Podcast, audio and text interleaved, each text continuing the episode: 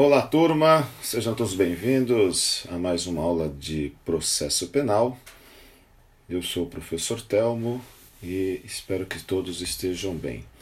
O tema de hoje é um tema bastante tranquilo, importante, algumas vezes fazemos confusão. Eu resolvi, como eu falei para vocês na aula de sentença, separá-los. Primeiro, para não ficar muito extenso, o capítulo ou a aula sobre sentença penal, e depois para que a gente pudesse realmente exemplificar, trazer aqui de pronto o Instituto dos Embargos de Declaração, da sentença de primeiro grau e os institutos da Ementatio Libelli e da Mutatio Libelli, previstos lá no artigo 383 e 384, respectivamente. Bom, você tendo dúvidas, dê uma olhada lá na nossa aula, né? assista novamente, seja a videoaula ou ouça o nosso podcast sobre sentença penal condenatória, sentença esta de primeiro grau, para que a gente possa compreender a sequência dessa aula que diz respeito aos embargos, a ementácio e a mutácio libelli. Se nós pegarmos aí o que o próprio código nos traz, a sequência lógica, né? artigo 381 a 392, os embargos estão no 382 e a ementácio e a mutácio no 383 e 384. Eu até entendo que de forma errada, vamos imaginar assim, ou equivocada, é, geograficamente dentro do código, pois, como são institutos que dizem respeito ao final da sentença propriamente dita, nós entendemos que ela deveria estar realmente no final do, do, do título para que você pudesse ter uma compreensão melhor. Mas como o nosso legislador manteve nesta forma, né, desta forma, eu preferi fazer essa separação, ok? Então, vamos adiante, né, que, é o, que é o importante para que a gente possa é, compreender que diz respeito especificamente. Então, essa matéria está lá no título 12, embargo de declaração, artigo 382, é o embargo da sentença, a ementácio libelli, artigo 383, e a mutácio libelli, artigo 384. Começando pelos embargos, artigo 382. Qualquer das partes poderá no prazo de dois dias, pedir ao juiz que declare a sentença, sempre que nela houver obscuridade, ambiguidade, contradição ou omissão. Então é importante, né? Como nós falamos, a sentença é dividida classicamente em, em três partes. Nós vimos isso quando estudamos a sentença penal, lá no artigo 381, quando a gente fala que a sentença conterá os nomes das partes ou, quando não possível, as indicações necessárias para identificá-las, a exposição sucinta da acusação e da defesa, o que a gente trouxe na aula como o relatório. Uh, inciso 3. A indicação dos motivos de fato e de direito em que se fundar a decisão. A indicação dos artigos de lei aplicados, que é o inciso 4. Aqui nós teríamos é, propriamente dita a, a, extrato ali da, da sentença, né? E o inciso 5, o dispositivo, inciso 6, a data e a assinatura do juiz. Então, os cinco incisos do artigo 381 são os requisitos que devem conter a sentença. E aí, quando a gente olhou o artigo 386, que fala da sentença absolutória, o 387, que fala da sentença condenatória, depois a gente ainda deu uma passada pelo 492, que diz respeito da sentença é, aplicada pelo juiz presidente, pelo rito especial do júri, então tem uma regra para que seja feita a sentença, para que realmente as partes, na decisão da lide penal, elas saibam que efetivamente aconteceu e aí daí por diante decidirem se vão ou não entrar com o recurso cabível para esta decisão. No caso aqui, geralmente nós vamos estar falando de apelação, seja no artigo 5931, 2 ou 3, conforme o caso. Bom, então qualquer das partes poderá, no prazo de dois dias, pedir ao juiz que declare a sentença sempre que nela houver obscuridade, ambiguidade, contradição ou omissão. E o que é obscuridade? Então, se nós pegarmos aqui, é uma falta de clareza que impeça o entendimento acerca do que quis dizer o magistrado. Ele condenou, ele absolveu, ele permitiu o regime inicial fechado ou permitiu o regime inicial, ele determinou o regime inicialmente fechado ou determinou o regime aberto. Então, a sentença está obscura, não se tornou clara, as partes não sabem efetivamente o que fazer. Ela é ambígua quando alguma parte da sentença permitir duas ou mais interpretações. Então, se nós pegarmos esse próprio exemplo, é claro que serve para todos os casos, mas eu tenho que analisar sempre o caso em concreto. Eu fui condenado ou fui absolvido? Eu posso ou não recorrer em liberdade? O juiz uma hora falou que eu poderia ficar aguardar em liberdade, mas expediu mandado de prisão. Então ela é ambígua, ela pode ser contraditória quando o juiz em certa parte da sentença diz alguma coisa e mais adiante diz algo em sentido contrário é o que ocorre na denominada sentença suicida, em que existe contradição entre a fundamentação e a conclusão. E, por fim, a sentença omissa, quando o juiz se esquece de tratar de algum tópico indispensável na sentença, como, por exemplo, o regime inicial de cumprimento da pena, a possibilidade de conversão da pena privativa de liberdade em restritiva de direito. Então, como nós sabemos, não existe no Código Penal um tipo penal que traga a pena restritiva de direita, de direito, perdão. O que vai acontecer é o juiz fazer uma conversão ao aplicar a pena de acordo com as circunstâncias judiciais do crime e as circunstâncias pessoais do agente. E o juiz deixa de fazê-lo. Então, o que, que acontece? A sentença foi omissa, porque vai ensejar da parte entrar com os embargos de declaração no prazo de dois dias, aí a gente fala em oposição de embargos, ou seja, vai se opor à sentença para entender o que houve a este respeito e aí sim decidir se a sentença foi justa e espera o trânsito em julgado para cumprir a, o que foi decidido ou se recorre desta decisão. Então o que é importante, essa entrada dos embargos, ele vai o que? Suspender o prazo dos demais recursos. Então, quando alguém é condenado e publica ou absolvido, quando tem sentença, ao transitar em julgado, então deve a decisão de sentença. Ela publicou, tem cinco dias à parte para apelar. Então, como tem dois dias para entrar com os embargos, fica suspenso prazo, o prazo para a, a apelação. Depois que encerrar o prazo de dois dias, flui, começa a fluir o prazo para apelação, para que se tenha noção do que se vai fazer, ok? Esses embargos de declaração do 382 são os embargos de primeiro grau.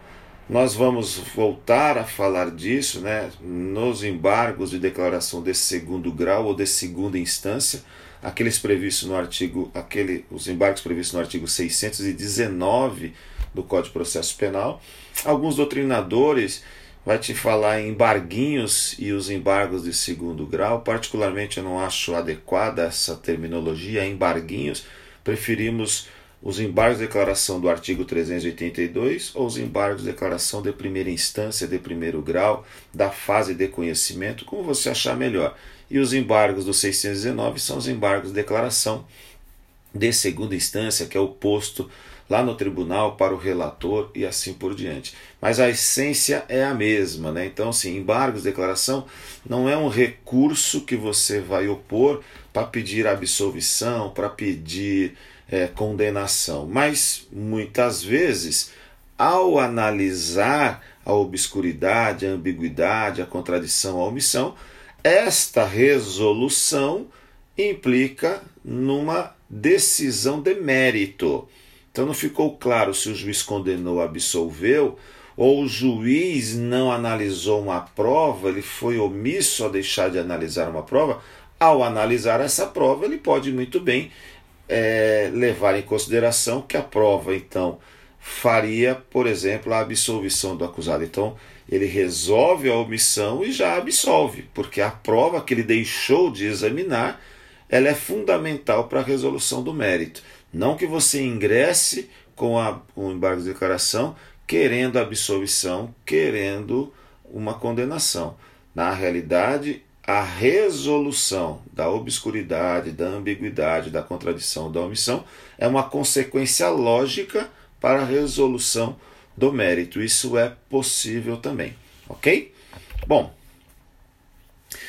passando os embargos de declaração, vamos entrar aqui no princípio da correlação. Por que os, o princípio da correlação das decisões? Para que a gente possa compreender os institutos da ementatio libelli e da mutatio libelli. O que, que é o princípio da correlação das decisões? Considerando que o acusado se defende dos fatos criminosos a ele imputados, deve existir correlação entre o fato narrado na denúncia ou queixa e o teor da sentença. O juiz só pode julgar aquilo que está sendo submetido à sua apreciação, não podendo extrapolar os limites da acusação com julgamentos ultra e extra petita, ou seja, além ou fora do pedido. É claro que em alguns casos o juiz pode reduzir o alcance da acusação, desclassificando o delito ou reconhecendo a forma tentada. O que, que o princípio da correlação nos traz? É importante que a gente compreenda, quando nós falamos lá de princípios, que o nosso ordenamento jurídico é regido pelo sistema acusatório, consagrado o princípio do devido processo legal, consagrado o princípio do contraditório, da ampla defesa. E o que nós temos de forma implícita nestes princípios é o princípio da inércia. Ou seja, como é consagrado o princípio acusatório, por consequência lógica, o princípio eh, do contraditório e da ampla defesa, nós temos o titular da ação penal. No caso da ação penal pública incondicionada, o Ministério Público. No caso da ação penal privada, o querelante ou particular. Então, ao juiz não cabe antecipar-se aos fatos, com exceção do que já vimos lá no artigo 156 do Código de Processo Penal, mas para isso o juiz tem que fazer as suas justificativas. Então não cabe ao juiz é, buscar ali antecipação dos fatos. O juiz não pode julgar é, antecipando-se, ele precisa esperar que os fatos venham até ele. Por isso que o juiz não pode julgar fora daquilo que foi pedido na acusação. Embora ele esteja é, não, perdão, embora o juiz não esteja vinculado às provas, ele está vinculado ao processo. A sua decisão é de sua íntima convicção ou de livre convicção de forma motivada. Por isso que é importante analisarmos o princípio da correlação. O juiz só pode julgar aquilo que está sendo submetido à sua apreciação. Não pode extrapolar os limites da acusação. Ou seja, ele não pode julgar na sentença fato que não está descrito na acusação. Ou seja, é o princípio da inércia. Bom, com relação fato criminoso, processo e a pena. Não a pena sem processo. Tranquilo. Já vimos isso. Princípio da dignidade da pessoa humana, princípio do devido processo legal. Ninguém poderá ser preso ou condenado ou perder seus bens sem o devido processo legal.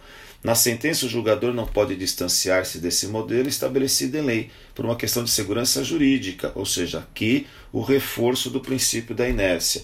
Como reflexo dessas características, a sentença deve abranger todos os aspectos da lide penal, detendo-se estritamente ao que estiver contido nos autos, ou seja, mais uma vez aqui, o princípio da correlação. O juiz não pode julgar diverso daquilo que está descrito na acusação.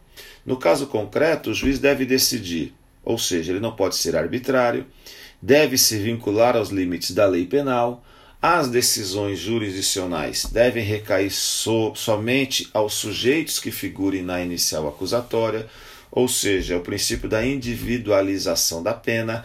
A pena não pode passar da pessoa do acusado, não pode decidir de forma diversa do que regularmente tenha sido alegado, ou seja, lá na causa de pedir, não pode impor soluções não pedidas que não coincidam com a inicial acusatória.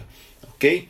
Bom, Com este conceito, né, com este entendimento sobre o princípio da correlação das decisões, nós vamos para o Instituto da Ementatio Libelli, previsto lá no artigo 383 do Código de Processo Penal. O que diz o artigo 383?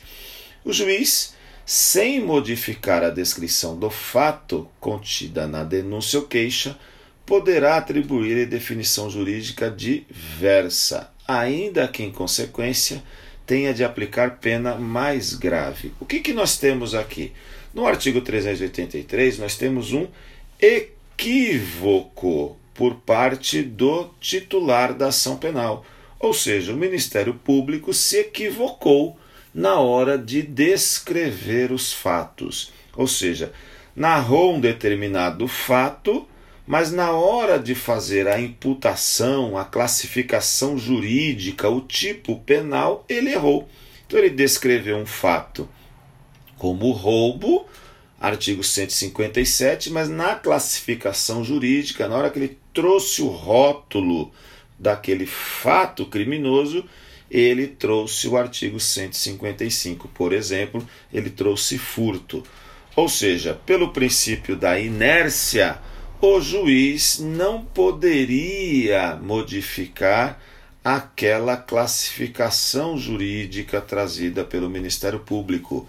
Mas como o juiz não decide pelo tipo penal e sim decide pela descrição dos fatos, ou seja, ele decide pelos fatos jurídicos, o artigo 383 permite que o juiz, sem modificar a descrição do fato, ou seja, o Ministério Público narrou o roubo contido na denúncia ou queixa ou querelante, poderá atribuir definição jurídica diversa. Ou seja, o Ministério Público narrou o roubo, mas na hora de descrever a denúncia, ele trouxe artigo 155. Mas ficou comprovado que o réu, durante o processo, defendeu-se de roubo. Então, o juiz poderá, de acordo com o artigo 383, decidir por roubo, mesmo sendo roubo uma pena muito maior que a pena de furto. É a máxima que a gente ouve no direito que diz: não é, dai-me os fatos que te darei o direito. É isso que cabe ao juiz fazer. Ou seja, então a lei permite, de acordo com o artigo 383, que o juiz corrija a, narrativa, a, a tipificação errada, equivocada apresentada pelo titular da ação penal desde que os fatos narrados tenham consequência lógica com a decisão que ele vai aplicar. Ou seja, ao oferecer a denúncia ou queixa, o acusador deve necessariamente descrever um fato criminoso e ao final dar a ele uma classificação jurídica. O réu, conforme já mencionado, defende da descrição fática, ou seja, defende dos fatos jurídicos e não da, da, da, classificação a ele dada, ele não se defende de tipo penal. Assim, pode acontecer de o juiz entender efetivamente provado o fato descrito na peça inicial, mas discordar da classificação dada pelo acusador. Então, em conformidade ao artigo 383, ele corrige este equívoco do querelante na ação penal privada na queixa-crime, corrige este equívoco do Ministério Público na ação penal pública incondicionada ou condicionada à representação e dá uma sentença em conformidade ao fato jurídico. Então, vamos imaginar aqui e reforçar o exemplo. O promotor descreve certo fato criminoso e o classifica na denúncia como estelionato. O juiz, ao analisar a prova para proferir a sentença, verifica que o fato narrado na denúncia foi efetivamente demonstrado, mas entende que a referida conduta configura furto mediante fraude. Assim, pode condenar o acusado imediatamente por este último crime mesmo sendo mais grave que o estelionato. Então ficam aí estes exemplos para que a gente possa compreender o Instituto da Ementatio Libelli. Mutatio Libelli. Aqui o negócio é diferente, né? Elas não são, obviamente, institutos iguais. Então, aqui eu vou ter uma situação diferente. Encerrada a instrução probatória, se entender cabível nova definição jurídica do fato, em consequência de prova existente nos autos, de elemento ou circunstância da infração penal não contida na acusação, o Ministério Público deverá aditar a denúncia ou queixa no prazo de cinco dias, se em virtude desta houver sido instaurado o processo em crime de ação pública, reduzindo-se a termo o aditamento quando feito oralmente. Aqui o que, que nós temos, né? Bom, o que, que a gente vai trazer aqui no Instituto da Mutácio Libelli? Na Mutácio Libelli, ao contrário da ementácio, na mutácio libelli, artigo 384, surge na instrução do processo um fato novo não contido na denúncia. Então o juiz não pode decidir porque o réu não se defendeu da acusação correta. Então, no Instituto da Mutácio Libelli, pressupõe que durante a instrução e juízo, surge a prova de elementar ou circunstância não descrita explícita ou implicitamente na denúncia ou queixa. Assim, enquanto na ementácio libelli a descrição fática contida na denúncia ou queixa coincide com as provas colhidas durante a instrução, na mutácio há descrição de determinado fato, mas as provas apontam que o fato delituoso praticado é diverso. Então o que, que faz o juiz? Ele não decide, não pode decidir, e o que, que ele vai fazer? Em virtude desta ou registrar o processo, então ele vai fazer o que? Ele vai abrir um prazo de cinco dias para o Ministério Público aditar a denúncia. Em um Ministério Público aditando a denúncia, abre-se os prazos adequados à defesa e ao final o juiz vai decidir. O Ministério Público se recusa a aditar a denúncia, o juiz não pode decidir. Então ele vai valer-se da regra do artigo 28 do Código de Processo Penal, encaminhar ao Procurador-Geral de Justiça para que este ou ele emende ou designe um promotor para fazê-lo, porque o juiz não pode julgar de acordo com os fatos trazidos, porque surgiram provas novas no decorrer do processo que poderá, obviamente, prejudicar afrontar o princípio da correlação das decisões. Bom, aí vamos para alguns exemplos aqui, né? A denúncia descreve uma receptação dolosa e a prova colhida na audiência demonstra que ocorreu uma receptação culposa com a modalidade espécie de culpa, né, como a modalidade, a espécie de culpa não está descrita na denúncia, torna necessário o aditamento, mesmo sendo menor a pena de receptação culposa. A denúncia descreve uma subtração praticada sem violência ou grave ameaça, ou seja, um crime de furto. Durante a instrução, todavia, a vítima e as testemunhas dizem que houve agressão como meio para a subtração. Essa circunstância não descrita na inicial deve ser objeto de aditamento. Vejam que nos dois exemplos nós estamos falando de violação ao princípio da correlação das decisões. Então não pode o juiz decidir violando aquilo que foi descrito na inicial e durante o processo se apresentou de forma diferente. Em reforço, nós temos aqui um acórdão do STF de 2006, tribunal no seu pleno, ministro Carlos Brito, naquela oportunidade, julgando o HC 87.503, trouxe uma verdadeira conceituação e diferenciação dos institutos da ementatio libelli e da mutatio libelli.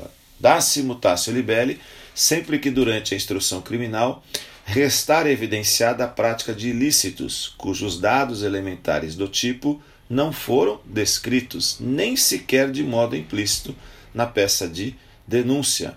Em casos tais, é de se oportunizar aos acusados a impugnação também desses novos dados factuais, em homenagem à garantia constitucional da ampla defesa. Verifica-se a ementatio libelli naqueles casos em que os fatos descritos na denúncia são iguais aos considerados na sentença, diferindo apenas a qualificação jurídica sobre eles, os fatos incidentes. Ocorrendo o ementácio libelli, não há que se cogitar de nova abertura de vista à defesa, pois o réu deve se defender dos fatos que lhe são imputados e não das respectivas definições jurídicas.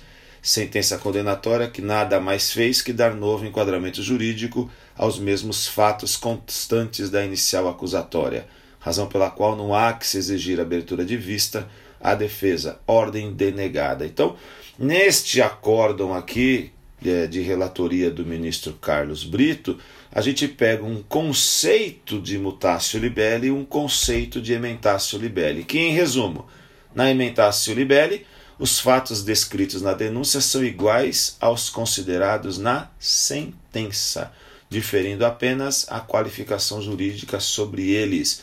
Os fatos incidente. Dai-me os fatos que te darei o direito.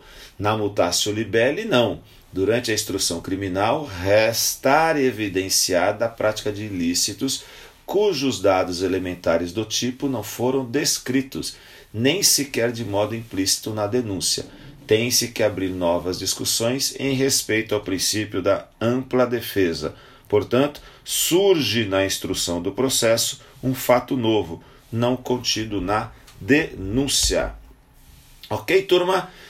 Então, Espero que tenham gostado da aula e, e tenham aproveitado, acompanhado. A aula está disponível para vocês lá no nosso canal do YouTube, lá nos nossos podcasts.